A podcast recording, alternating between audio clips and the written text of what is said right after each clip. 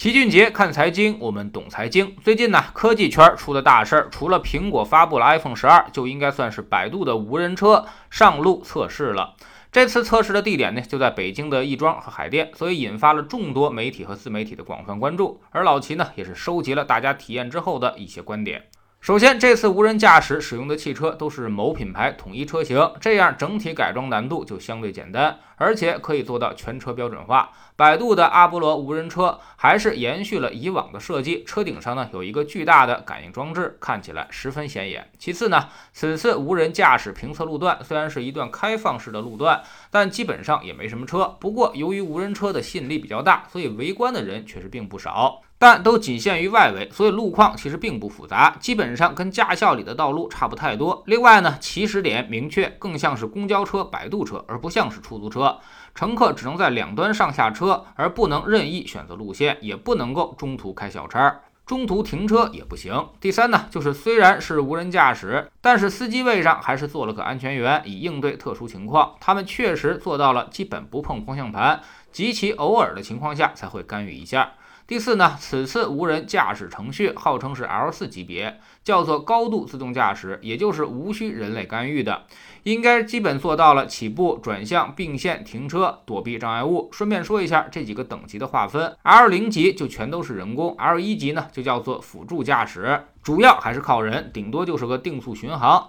L 二呢叫做部分自动驾驶，方向盘和加减速基本上机器就能完成。L 三叫做条件自动驾驶，驾驶员不需要随时待命，机器基本能实现，但需要人工保持注意力。据说特斯拉现在的自动驾驶技术就在二到三级之间。L 四呢就是刚才所说的无需人工干预了。L 五就是完全自动驾驶，汽车自己就能跑。但是从描述上来看，其实老齐更觉得这次百度自动驾驶测试更像是 L 三级别。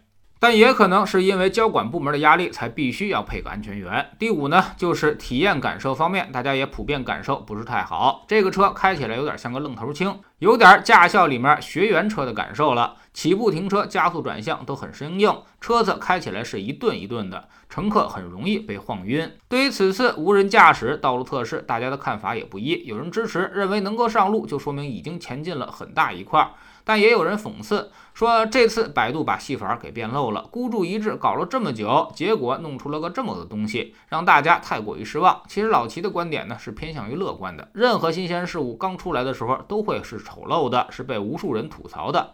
当年汽车刚出来的时候，比马车跑得还慢，而且还时不时就坏。火车刚出来的时候呢，在咱们这儿大家都觉得这玩意儿破坏风水，组织起来把好不容易铺上的铁轨又都给掀了起来。飞机就更过分了，莱特兄弟之前研究飞机的人基本上都被自己的飞机给摔死了。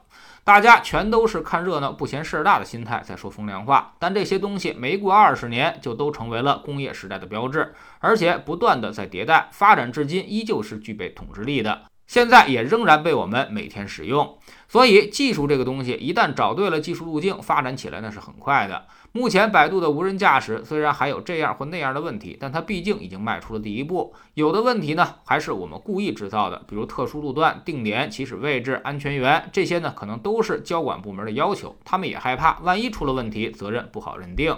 其实，人工智能自动驾驶最重要的就是数据的采集。它的发展过程就跟一个新手上路增加经验是一样的。新手开车为啥会把车开得一顿一顿的？说白了就是技术不纯熟，对于情况缺乏足够的预判。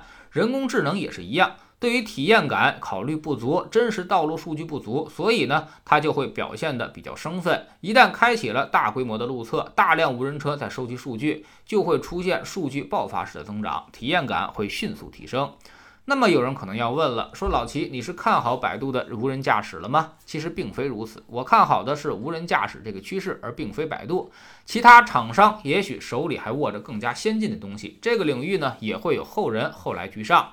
顶多十年二十年，人工智能必将统治我们的生活，这一趋势已经不可阻挡。如果说工业革命让机器替代体力劳动，把人类逼入了服务业，从事了更多的脑力劳动的话，那么人工智能对于工作的替代将是全方位的。就拿自动驾驶来说，一旦机器可以做到 L 五全自动驾驶。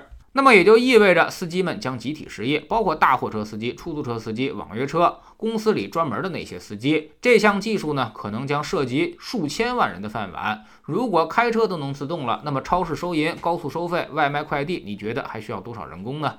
甚至最后，会计、律师、医生可能都会被替代，因为这些职业可能都有一个特征，那就是经验基本上等同于数据库。你知道的越多，就相当于数据库越大。而同时，工作的创新性很小，所以以后经验可能通过机器数据所替代，也将变得越来越不值钱。未来值钱的是创新能力，很难被替代的工作就是那些研发人员。所以你要想保住饭碗，就要从现在开始多从事创新类的工作，而减少经验式的工作，多做和人的情感有关的工作，少做可以复制的重复劳动。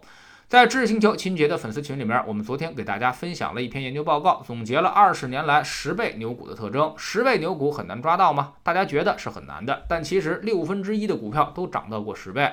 按照我们给出的特征去寻找，甚至能把这个概率提高到百分之三十以上，远比你买彩票中五块钱的概率要大得多。之所以很少人能够抓住，就是因为拿不住啊。我们总说投资没风险，没文化才有风险。学点投资的真本事，从下载知识星球 APP 找齐俊杰的粉丝群开始。在这里，我们要让赚钱变成一种常态。老齐不但会给你鱼，还会教你捕鱼的技巧，让你明明白白知道钱到底是怎么赚到的。二零一八年星球建立到现在，跟着老齐做投资的朋友，少说也赚到了百分之五十以上了。更重要的是，你自己已经在明显提高。知识星球老齐的读书圈里，我们继续讲《祖鲁法则》这本书。昨天说到了成长股估值的一把标尺，也就是彼得林奇的绝招，叫做 PEG 指标，市盈率、增长率。算法呢很简单，很多人也都知道。那么它的使用有哪些标准条件呢？知识星球找老齐的读书圈，每天十分钟语音，一年为您带来五十本财经类书籍的精读和精讲。现在加入之前讲过的一百八十多本书，您全都可以收听收看。算下来，每本语音书还不到一块五毛钱。每天只要坚持这么一点点，几年之后你将迎来巨大的改变。读书圈和粉丝群独立运营，也单独付费，千万不要走错了。苹果用户请到老齐的读书圈同名公众号里面扫描二维码加入，三天之内不满意全额退款，可以过来体验一下。